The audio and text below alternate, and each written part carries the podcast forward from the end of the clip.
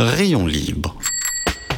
Visiblement, il semblerait que vous n'appréciez pas la bicyclette, mes amis. Hein vous estimez sans doute que le monde n'a pas besoin de pratiquer le vélo, hein que le monde n'a pas besoin d'un peu de cyclisme ni de savoir-vivre. Hein Rayon libre sur Cause Commune. L'idée, c'est que toutes les personnes qui, qui peuvent faire du vélo euh, le, le fassent. Et il y a encore de la marge. Hein. Pense que le vélo, c'est tellement euh, un outil qui rend libre. Rayon libre, présenté par Jérôme Sorel sur Cause Commune. Bonjour à tous, bonjour à toutes, bienvenue sur Rayon Libre, bienvenue sur les ondes de Cause Commune 93.1 FM. Vous pouvez aussi bien sûr nous écouter sur l'appli Cause Commune ou encore nos programmes sont écoutables en podcast à la demande finalement. Encore un inédit de Rayon Libre avec un nouvel invité. Rayon Libre, c'est 30 minutes hebdomadaires pour explorer les mondes du vélo, ce qu'on peut faire avec cette machine, ce que vous, vous en faites et le vélo, cette machine qui va quand même très très loin. Aujourd'hui, je reçois Jean-Pierre Chardon qui est directeur événementiel du Paris-Brest-Paris. Et oui, cohabiter, c'est le quotidien de tous les cyclistes, quelle que soit leur pratique, ils doivent cohabiter. Si c'est une pratique en forêt, ils doivent cohabiter avec les chasseurs, avec les propriétaires de chiens, avec les cueilleurs de champignons, avec les piétons. Si c'est une pratique sur route, ils doivent aussi cohabiter avec les motorisés et les piétons. Cohabiter, c'est le lot de chaque cycliste. Pour celles et ceux aussi qui œuvrent pour le développement du vélo, qui ont donc une approche structurée, ils doivent aussi cohabiter. Les associatifs, les bénévoles, donc souvent doivent cohabiter avec des prestataires professionnels, avec des élus, avec des autorités. Dans une association, il y a aussi les élus d'un côté qui se sont vus confier un mandat, ils sont souvent bénévoles, et puis les salariés de l'autre qui se sont vus confier une mission, un objectif, et eux ils doivent, ils doivent rendre des comptes, les uns doivent cohabiter avec les autres. Le peloton finalement ne peut fonctionner que si tout le monde pédale dans la même direction, et au-delà de la direction, s'ils ont un objectif commun, et au-delà de l'objectif commun, c'est aussi un rythme. Le peloton ne se disloque pas si les plus rapides attendent les plus lents, et à quel moment les uns doivent attendre les autres, et quel est le bon rythme pour atteindre tous ensemble l'objectif, et à quel moment il faut accélérer? Jean-Pierre Chardon, qui est mon invité du jour, s'est vu confier la mission, être directeur événementiel de cette randonnée légendaire, probablement la plus belle du monde, probablement la plus ancienne du monde, le Paris-Brest-Paris. Il vient au micro aujourd'hui pour nous faire un bilan de l'édition 2023. Et aussi, j'ai, pardon, et aussi j'ai profité de l'avoir au micro pour identifier avec lui la gouvernance d'un tel événement. Le Paris-Brest-Paris de 2023 peut-il être envisagé comme le Paris-Brest-Paris de 1979 Et celui de 2027, comment doit-il se structurer pour rester la plus belle randonnée du monde. Et les participants, est-ce qu'ils ont un niveau d'exigence qui monte et qui change avec le temps. Comment concilier la philosophie d'un Paris-Brest-Paris avec les changements sociétaux de l'époque? Voyons tout cela avec Jean-Pierre Chardon. Bonjour Jean-Pierre, merci d'être au micro avec nous. Bonjour Jérôme, ravi de, vous retrouver derrière ce micro pour parler effectivement de cette belle, belle manifestation, très belle randonnée euh, internationalement convoitée par tous les, les cyclos du monde entier euh, et qui nous a permis de livrer une très belle 20e édition en août 2023 euh, avec un site départ et d'arrivée à Rambouillet. Eh ben, voilà, juste, les, justement, on va, on, on va en parler. C'est ce que vous dites. C'est la 20e. C'est une belle, une belle, je dirais, c'est une belle randonnée que tout le monde nous envie. Ils aimeraient bien tous avoir un Paris chez eux et un Brest chez eux, mais non, Paris-Brest-Paris, c'est en France. Alors quand même, avant que je vous n'oublie, un petit bonjour et un petit coucou à Jérôme Armand de Radio Cyclo. C'est par son entremise que je rencontre Jean-Pierre et c'est grâce à lui qu'on peut avoir cette émission aujourd'hui. Jean-Pierre, voilà un mois que Paris-Brest-Paris est terminé, ou un peu plus. C'est l'heure du bilan. L'édition 2023, c'est une vraie réussite? Vraie réussite, euh, juste à, à, regarder, collecter, lire, écouter tous les messages qui nous parviennent du monde entier aujourd'hui.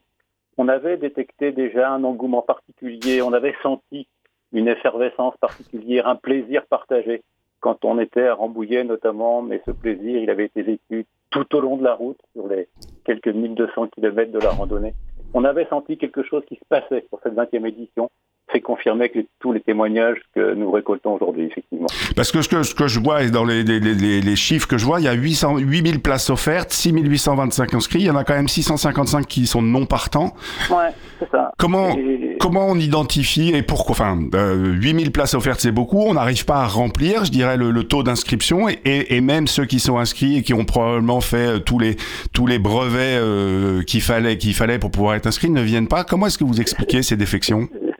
Ces chiffres peuvent paraître un peu importants en termes de défection. Moi, ça me va bien parce que parce que euh, ça traduit le fait aussi que le Paris-Brest-Paris reste une aventure sportive avant tout, qu'il faut être préparé pour prendre le départ et que et que c'est un long périple hein, pour se retrouver sur la ligne de départ euh, de ce Paris-Brest-Paris randonneur. C'est un périple de deux ans à satisfaire des brevets préqualificatifs deux ans auparavant la randonnée, préqualificatifs pour tout simplement espérer avoir une place sur la ligne de départ, et puis ensuite l'année qui précède de Paris-Brest-Paris, des brevets qualificatifs cette fois, et rappelons tout juste ce que représente un tunnel de brevet qualificatif ou de préqualificatif, c'est un 200 km, un 300 km, un 400 km avec, euh, pour euh, ce rendez-vous des 400 km, la, la première vie euh, nocturne sur le Ouais. vélo. On va passer notre première nuit sur le vélo quand Ouais. on est à 400 km, quoi. hein.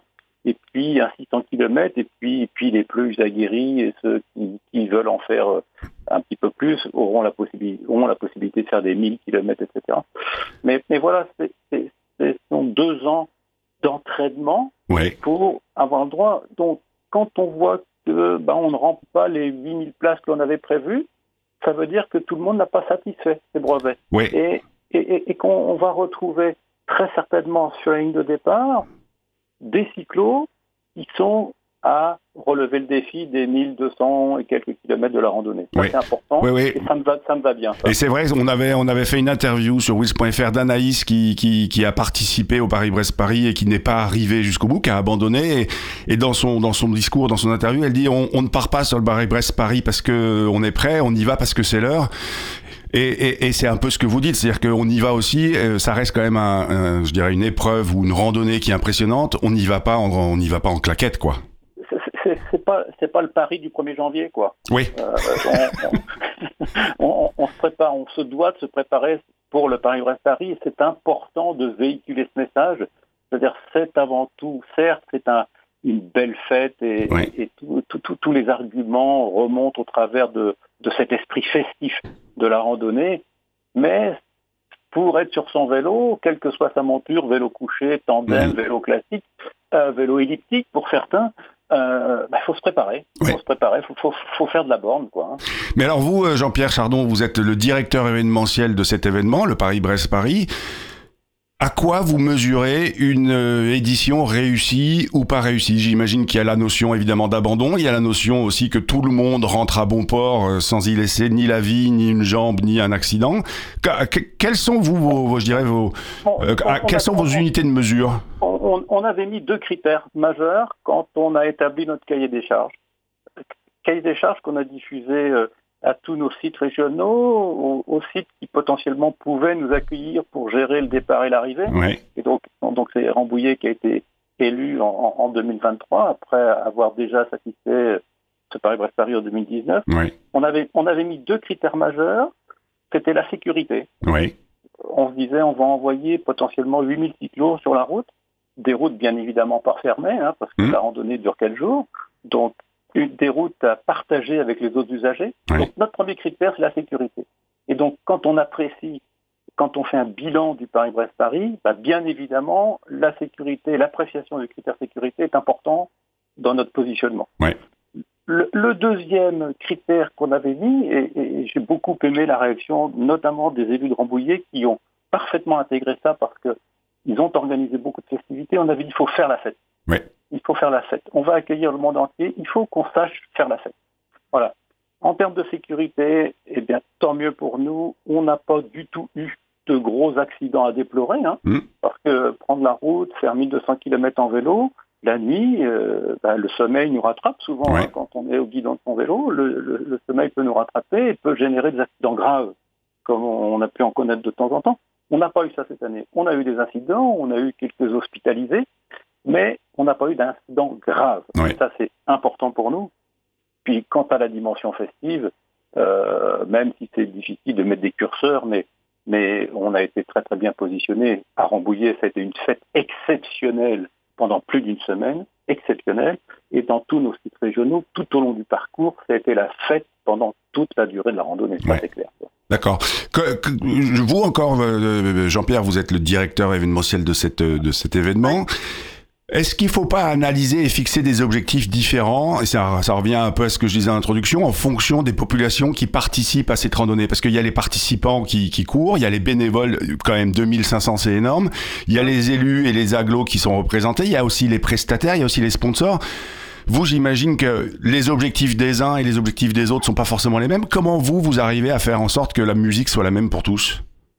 Moi, à titre personnel, donc j'ai choisi et, j'ai répondu à la consultation de l'Audax Club parisien, parce qu'encore faut-il le rappeler, le, le, club organisateur de cette magnifique randonnée est l'Audax Club parisien, une association loi de 1901 affiliée à la Fédération française de vélo, communément plus connue sous le nom de Fédération française de cyclotourisme. Donc moi, je me suis installé dans un rôle d'aide à la conduite opérationnelle de cette randonnée en 2023. Euh, avec, euh, avec dans, dans, les stratégies que j'avais élaborées, c'était de proposer une évolution des expériences.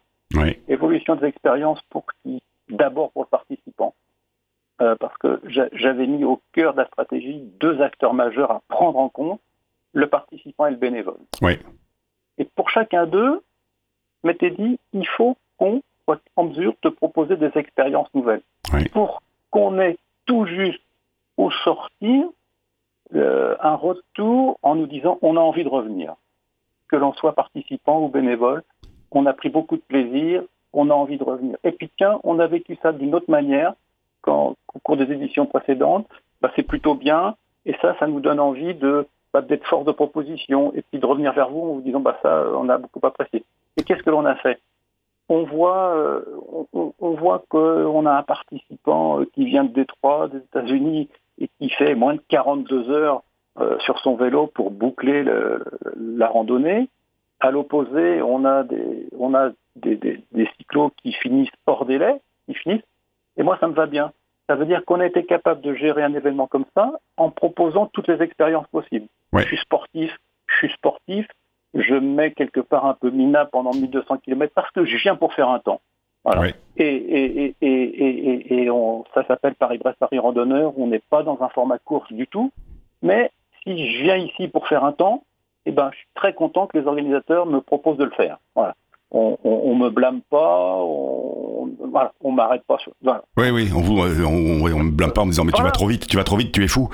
Ben, euh, le, le, temps file, Jean-Pierre, il est, ça fait déjà 12 minutes et un peu plus qu'on discute. Et oui, donc ça va être l'heure de l'agenda. Et puis après, donc vous êtes toujours, euh, chers auditeurs, chères auditrices, vous êtes toujours à l'écoute de Rayon Livre avec Jean-Pierre Chardon, directeur événementiel pour Paris-Brest-Paris, l'édition 2023. On va voir avec lui en deuxième partie de l'émission, selon lui, comment un tel événement doit évoluer pour que ce soit toujours un succès à tous les niveaux. Et avant, avant cela, pause musicale, on se retrouvera après Adore You de Fred Again et Obon Xayar, je suis pas sûr de bien le prononcer. On se retrouve avec Jean-Pierre Chardon après cette peau douceur musicale dans 3 minutes.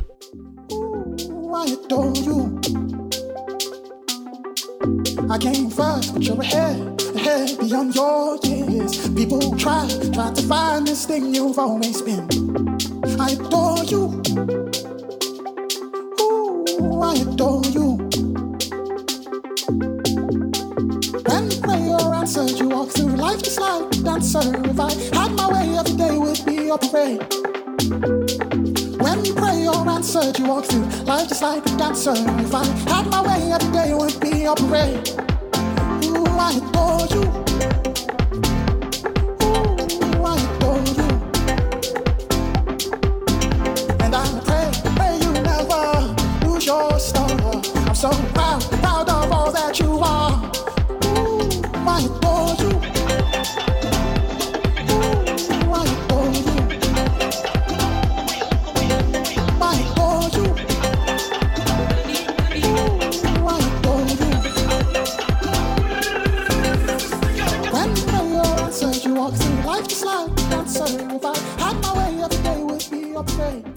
vous êtes toujours sur Cause Commune 93.fm. I adore you, c'est peut-être le message des 6165 partants à cette Paris-Brest-Paris 2023.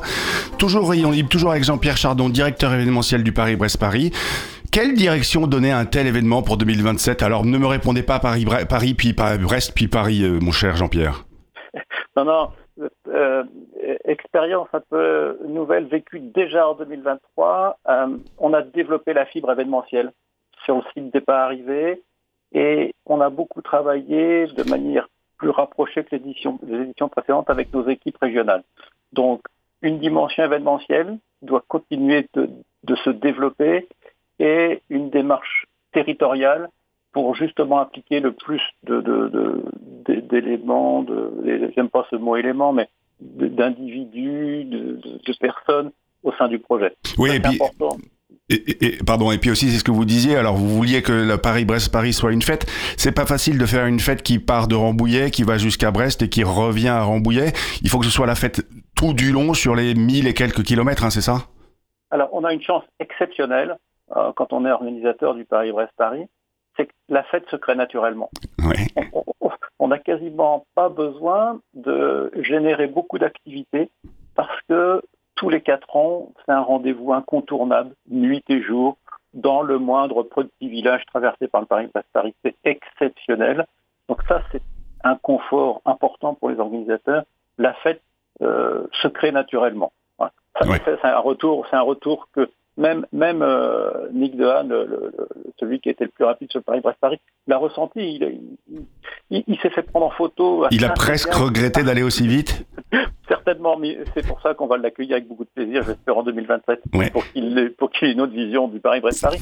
Mais il a, il a été surpris que le maire de Tinténiac se fasse prendre en photo avec lui quand il est arrivé au contrôle de Tinténiac. Voilà, l'un des clichés, par exemple. C'est exceptionnel, quoi. Ouais. La fête se fait naturellement. Ouais, ouais, je comprends. Alors, la Paris-Brest-Paris, c'est aussi tous les 4 ans. Ça ressemble quand même de loin, quand même, tous les 4 ans. Ça nous fait penser un peu aux Jeux Olympiques. À l'inverse des JO, c'est toujours sur le même territoire. Et là, on va rentrer un peu dans une problématique de comment faire évoluer et, comment ne pas verser dans une certaine routine. Donc, une fois tous les 4 ans, on peut pas se tromper. Donc, toujours le même, territoire. Mais comment ne pas verser dans une routine un peu le, euh, on a toujours fait comme ça, ça a toujours marché, ne change rien. Et pourtant, en 2023 ou 2027, c'est plus tout à fait le même environnement qu'en 79 ou 72. C'est ça, c'est ça. Alors, comment, comment faire un peu autrement Eh bien, ce, que l'on a impulsé déjà pour euh, s'aligner sur notre cahier des charges sécuritaires, on a fait évoluer le parcours en, en, en 2023. C'est-à-dire qu'on a fait, notamment sur la région Bretagne, on a fait un tracé retour différent du tracé aller pour, encore une fois, dans, dans cette première approche sécuritaire, respecter les autres usagers de la route et éviter qu'il y ait trop gros Mm. de paquets de cyclos qui se croisent sur des petites routes euh, dans les régions. Donc, Oui, et puis, avec des dépassements d'automobiles qui deviennent Voilà, très compliqués s'il y a voilà. s'il y a des s'il y a des, plots- des, des- je dirais une file de cyclistes sur 50 Oui. km. et puis dans une période estivale où il y a des travaux dans les champs, Mm. etc., etc. Donc c'est compliqué. Donc un, on respecte les autres usagers de la route. Donc en Bretagne notamment, à l'aller et au retour, on est sur, on, on se trouve sur des tronçons différents et comme ça, donc ça, ça, ça a donné une petite couche de nouveauté. Euh, l'autre, euh, l'autre nouveauté, c'est qu'on a vraiment impulsé à chaque fois, euh, on le disait tout à l'heure, l'envie de faire la fête. Oui. On a eu aussi en 2023 plus recours au sens large au monde des professionnels de l'événementiel. Euh, et et je- et j'en ai pour compte bah, de la restauration, par exemple. hein. Pour ne pas le citer, on, a travaillé euh, sur le site de Rambouillet avec un restaurateur dont c'est le véritable métier que de la restauration au monde événementiel, hein, puisqu'il est, il est présent sur 24 heures du Mans, il fait actuellement la Coupe du Monde de rugby. là. Voilà, on est allé voir- on est allé chercher un gros partenaire, euh, un gros prestataire, pardon, pour installer nos chapiteaux. Hein. Il faut savoir qu'on devait livrer notre site événementiel devant le château de Rambouillet le 18 août euh, en début d'après-midi. Et, et- et le, et le 16 août au matin, on était tout juste face à une grande pelouse. Quoi. Il n'y avait rien du tout. Donc, euh, euh, quand on a des, des contraintes de timing aussi serrées que ça, il est important d'aller chercher des acteurs dont c'est le métier. Parce que je- ce, qui est, ce qui est intéressant, ce que vous ne dites pas, mais ce que je, bon, en tout cas, ce que les auditeurs peuvent se poser comme question, ou moi, ce que j'entends, ce que j'entends quand vous ne le dites pas, c'est que jusqu'à présent, euh, les chapiteaux étaient montés par des bénévoles et la Bah. restauration était faite par des bénévoles, un peu euh, du mieux possible, mais pas forcément, euh, pas forcément de manière très professionnelle. Alors, il y avait, il y avait beaucoup. Alors, c'était moins vrai pour les, les chapiteaux. On- n'avait pas dé- déployé sur le site euh, départ-arrivée euh, une infrastructure événementielle via le nombre de chapiteaux, par exemple, aussi importante que celle qu'on a déployée en 2023. Ouais. En 2023, on a reconduit un chapiteau restauration de 800 mètres carrés qui existait déjà euh, en 2019, mais on est allé installer un chapiteau qu'on a appelé événementiel pour accueillir les partenaires, pour accueillir, pour certains l'ont peut-être vu passer, on a accueilli la, les artisans du site qui sont venus Oui. nous montrer leur création en termes de vélo. Qui avait eu lieu en 2019 également, le concours voilà, de machines. Voilà. Voilà, mais, mais, mais, euh, mais on, on, a installé une infrastructure événementielle, un chapiteau de 600 mètres carrés dédié à ces activités-là. Ça, c'était nouveau. On, a installé un podium euh, sonorisé avec de la vidéo. Euh, ça, c'était un phénomène nouveau en 2023. Donc, on a fait, on, a déployé euh, toute un, une infrastructure de sanitaire et de douche mode événementiel professionnel qui n'existait pas en 2019. On, voilà, on a, on a monté un petit peu la jauge de toutes ces infrastructures. Donc ça, c'est euh, donc, en, en, 2019, par exemple, j'ai l'exemple du podium. Le podium, il avait été majoritairement géré par des bénévoles. Oui. Euh, quand, quand, on accueille euh, des participants, beaucoup de participants, des élus, des, des, des, des médias, etc., aujourd'hui, on se doit d'avoir des outils adaptés pour répondre aux attentes des uns des autres. Oui, et puis il faut faire vivre ce, faut faire vivre ce, ce, ce podium, et puis il faut, c'est de l'animation, et c'est aussi du contenu pour les médias, et c'est aussi un, une expérience globale, même pour les, même pour les spectateurs ou pour les familles qui attendent leur, leur fils ou leur fille ou leur mari ou leur épouse. Voilà, et, tout à, et, et on, on, comparait tout à l'heure l'événementiel 1979 ou antérieur ou mm. au cours des dernières années par rapport à, à ce qu'on a fait en 2023 ce qu'on a impulsé aussi, c'est un, un, recours plus important au sens large au monde du digital. Oui. Donc, on, on s'est appuyé sur des applications, là encore professionnelles, euh, de chronométrage, mais pas au sens sportif du terme, hein, chronométrage oui. pour repérer nos participants dans nos sites contrôle. Oui. On s'est appuyé sur des solutions de géolocalisation pour savoir où étaient nos équipes d'encadrants de oui. la randonnée sur le parcours, où étaient nos équipes de tournage euh, vidéo, etc., pour, bah, pour échanger avec eux, pour être plus réactif. On est allé installer dans nos sites régionaux des outils pour saisir en direct les abandons, par exemple, et ne plus, ne plus avoir des transmissions téléphoniques de listes d'abandons. Tout ça, ça a été fait euh, et saisi en direct dans chacun de nos sites régionaux. Donc, recours au digital, et ça, euh, ce sera une tendance de plus en plus forte bien évidemment au cours des éditions à venir. Oui, parce qu'il y a aussi le, le digital, le, ce qu'on appelle le dot watching, il y a aussi une notion un peu de, de gamification et de, euh, et de pouvoir suivre sur l'écran géant qui est peut-être derrière le podium où en, où en sont les uns les autres et le premier et le dernier et puis, euh, et puis le, le, je dirais le japonais qui est venu avec son, son vélo pliant, quoi. C'est ça, euh, l'objectif. Alors, on n'est pas encore dans, le, dans la, la, la fibre euh, gamification oui. du Paris-Brest-Paris, on va certainement y venir, mais oh, là, notre objectif, c'était de délivrer du service, j'ai presque envie de dire, du service d'exploitation fiable oui. et solide. Ouais, voilà. J'ai besoin de savoir si mon mari est bien passé à Vilaine-la-Juelle sur le retour. Oui. Est-ce que, je vais l'attendre à Mortagne-au-Perche ou est-ce que je vais tout de suite à Rambouillet? Euh, euh, Mes copains du club, ils en sont où? Tiens, voilà.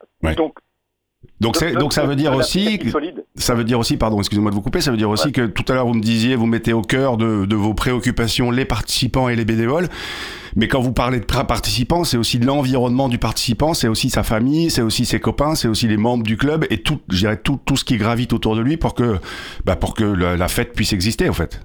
Et tout à fait. Je ouais. dire, via, via, cette plateforme de suivi des participants, qu'on appelle nous un peu suivi des participants, hein, qui permet à, à tous les publics de suivre le déroulement de la randonnée, de suivre, comme je disais, mon mari, les copains du club, le, le, le japonais que j'ai rencontré il y a quatre ans, qui est encore sur le Paris-Brest-Parisien. Mmh. Et puis, et puis j'ai, j'ai, hébergé des Thaïlandais, euh, ils en soutiennent. Voilà. Oui. Euh, euh, on, on, a cette plateforme euh, est, est, séductrice puisque on a fait en 2019 sur ce même outil 300, on a eu, on a reçu la visite de 300 000 visiteurs uniques ouais. en quatre jours sur cette plateforme. C'est. Là, on a dépassé les 380 000 oui, oui, uniques en 2020.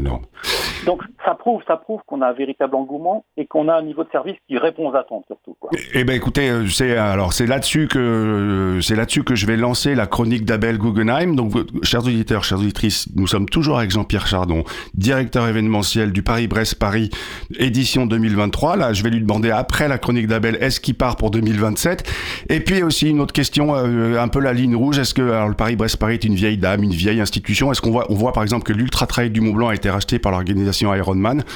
Est-ce souhaitable, par exemple, que le Paris-Brest-Paris passe sous une organisation privée qui quitte l'Audax Club pour devenir, par exemple, j'en sais rien, au hasard, un événement ASO Je vous laisse le temps de la chronique d'Abel Guggenheim pour réfléchir à ces deux questions, euh, mon cher Jean-Pierre, et on se retrouve dans trois minutes. Bonjour. J'ai consacré mes quatre chroniques du mois de septembre à détailler pourquoi j'estime légitime la décision du maire d'Agen de ne plus autoriser la circulation à vélo dans quelques rues du centre de cette ville et à critiquer l'action en justice de l'association Vélocité en Agenais contre cette décision et l'appui apporté par la FUB, Fédération des usagers de la bicyclette, à cette action. Comme je l'avais prévu et annoncé, cette action en justice a échoué en référé et il n'y a aucune raison qu'il en soit autrement lors du jugement définitif. Je vous en reparle aujourd'hui parce qu'entre-temps, les villes de Nice et de Lille ont pris une décision analogue. Dans des discussions que j'ai pu avoir la semaine dernière lors du congrès à Clermont-Ferrand du Club des villes et territoires cyclables et marchables, dont Agen et Lille sont membres, des participants m'ont rappelé que Paris et Strasbourg piliers des villes cyclables en France, comportent également des aires piétonnes interdites aux cyclistes. D'autres villes y réfléchissent. On aurait pu penser que cet échec juridique et cette extension géographique auraient amené la FUB à s'interroger sur les raisons qui poussent des maires à prendre de telles décisions, à réfléchir à la légitimité de sa première réaction. Il n'en est rien, et la FUB a au contraire publié un communiqué de presse intitulé Multiplication des interdictions du vélo en centre-ville, la FUB tire la sonnette d'alarme. Comme dans le texte précédent, appuyant l'action de son association à Genèse, la FUB n'évoque les piétons que dans des phrases générales théoriques mêlant cyclistes et piétons. Nous appelons les maires à développer le vélo et la marche plutôt qu'à les opposer. La FUB est très attachée à la protection des usagers les plus vulnérables, qu'elles ou ils soient piétons ou cyclistes.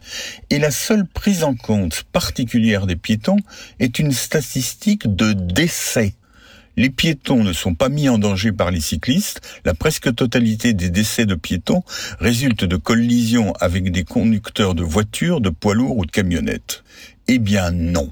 Lorsqu'on marche en zone piétonne, on ne demande pas seulement de ne pas être tué, mais de pouvoir se promener, faire des échats ou tout simplement se déplacer, mais aussi prendre un pot et laisser ses enfants jouer sans crainte.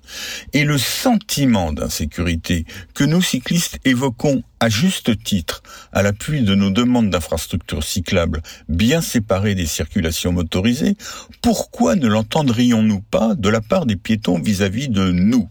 Et ce d'autant plus comme cela revient constamment dans les discussions entre cyclistes, en face à face comme en virtuel, que le comportement de beaucoup de cyclistes, en particulier dans leur rapport avec les piétons, nous inquiète de plus en plus.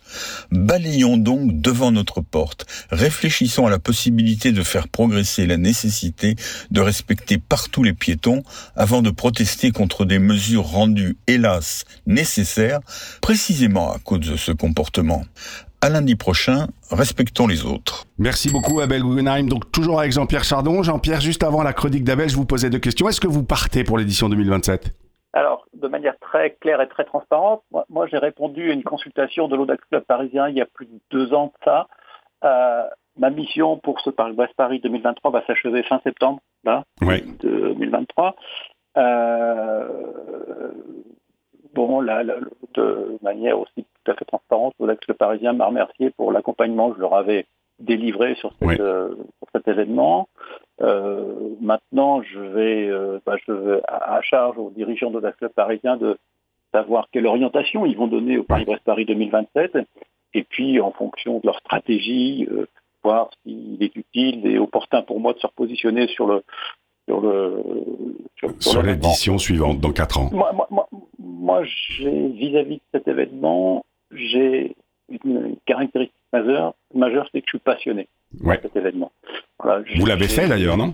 J'étais, j'étais euh, spectateur assidu pendant bon nombre, bon nombre d'années au sport de la route pour encourager tous ces forçats de la route. Là, il n'y a pas de euh, J'étais sur le vélo en 2015. Mmh. Euh, j'étais bénévole au sein du comité d'organisation en 2019. Et, comme je disais aux dirigeants de la club parisien, bah, je, m'apprête à fermer un superbe chapitre parce qu'en étant maîtrise d'œuvre en 2023, euh, bah, j'ai porté plusieurs casquettes donne satisfaction vis-à-vis de l'événement, clairement. D'accord. Eh écoutez, merci beaucoup Jean-Pierre Chardon. Alors le temps passe, donc il va falloir qu'on rende l'antenne. C'est sur ces mots qu'on va se quitter. C'était Rayon Libre.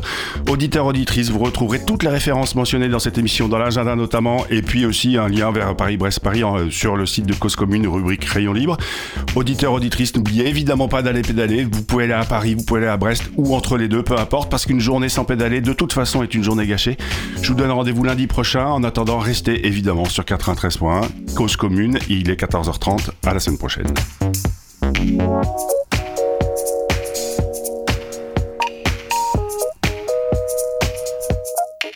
Rayon libre